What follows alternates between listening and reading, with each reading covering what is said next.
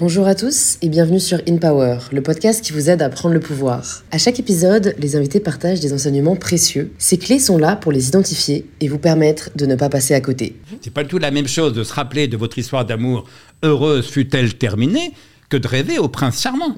C'est pas du tout la même chose. Dans un cas, vous vous souvenez d'un événement réel.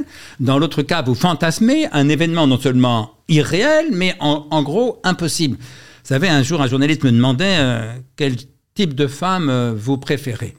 Je lui ai répondu, ça m'a surpris moi-même, mais en même temps, c'est vraiment ce que je ressentais et que je ressens toujours. Je lui ai répondu, le genre de femme que je préfère, c'est les femmes qui ne se font plus d'illusions sur les hommes et qui les aiment quand même. Autrement dit, il n'y a rien de plus angoissant pour moi et en même temps de plus euh, coupe-désir que la femme qui cherche le prince charmant. Moi, je le dis aux jeunes gens qui nous écoutent, aux jeunes hommes qui nous écoutent, si vous rencontrez une femme qui croit au prince charmant, vous partez en courant.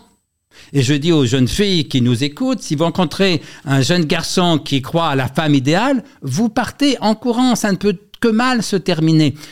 Si à l'inverse, vous rencontrez une jeune fille qui ne fait plus d'illusions sur les garçons, mais qui les aime quand même, si vous rencontrez un jeune homme qui ne croit plus à la femme idéale, mais qui aime quand même les femmes, alors là, ça devient vraiment intéressant.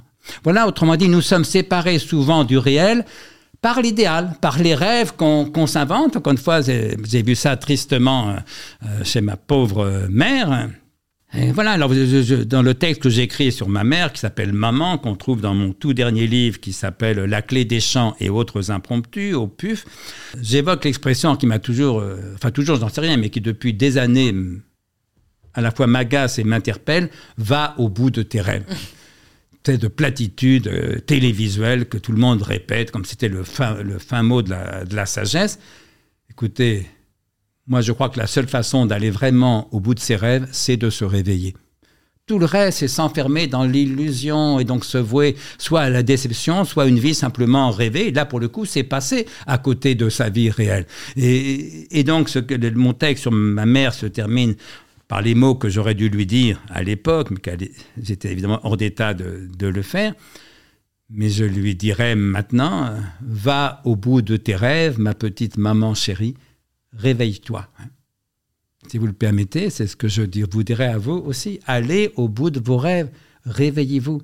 Si ce passage vous a plu, vous pouvez retrouver la conversation complète directement sur InPower et vous abonner sur l'application que vous êtes en train d'utiliser pour ne pas rater les prochains épisodes. Je vous souhaite une bonne écoute et je vous dis à très vite sur InPower.